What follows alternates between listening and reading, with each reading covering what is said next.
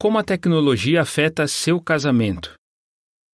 Se a tecnologia for bem usada, ela pode ajudar o casamento. Por exemplo, o casal pode usar a tecnologia para se falar durante o dia, fortalecendo o relacionamento entre eles. Mas alguns que são casados deixam que a tecnologia acabe roubando o tempo que têm para ficar juntos, os faça levar trabalho para casa sem necessidade, crie desconfiança entre os dois e até infidelidade. O que você precisa saber? Passar tempo juntos. Um marido chamado Michael diz: Às vezes, sinto que quando estou com a minha esposa, é como se ela não estivesse ali. Ela está sempre ocupada, olhando para o celular e diz: Não consegui ver as mensagens até agora. Um marido chamado Jonathan diz que, em situações como essa, marido e esposa podem estar juntos no mesmo lugar e, ainda assim, estarem a quilômetros de distância um do outro.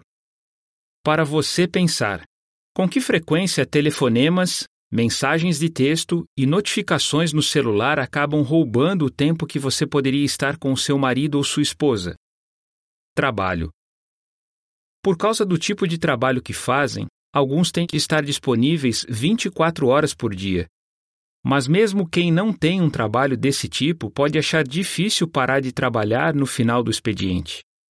Um marido chamado Lee reconhece. É difícil não ficar verificando o celular para ver coisas de trabalho quando estou com a minha esposa. Uma esposa chamada Joy diz: Trabalho em casa, então o trabalho está sempre ali. Não é fácil ter equilíbrio para você pensar. Quando seu marido ou sua esposa está falando com você, você presta atenção de verdade? Desconfiança.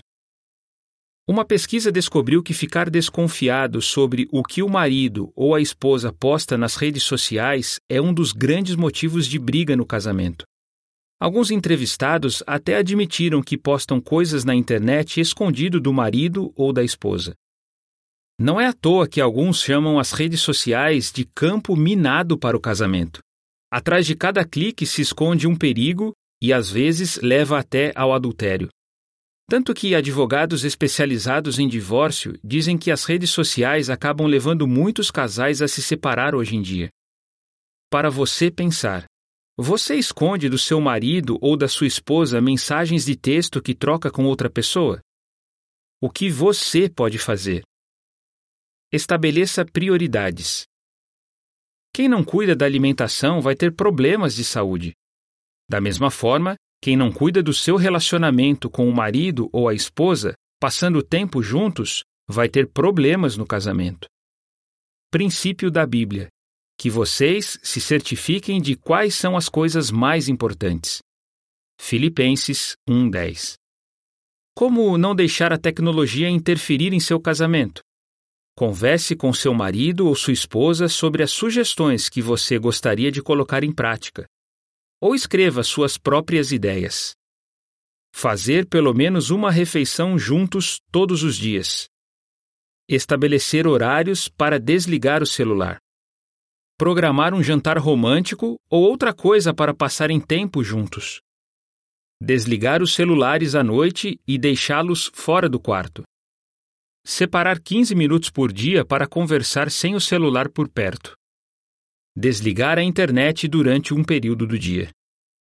O que se segue é informação adicional. Para os casais conversarem.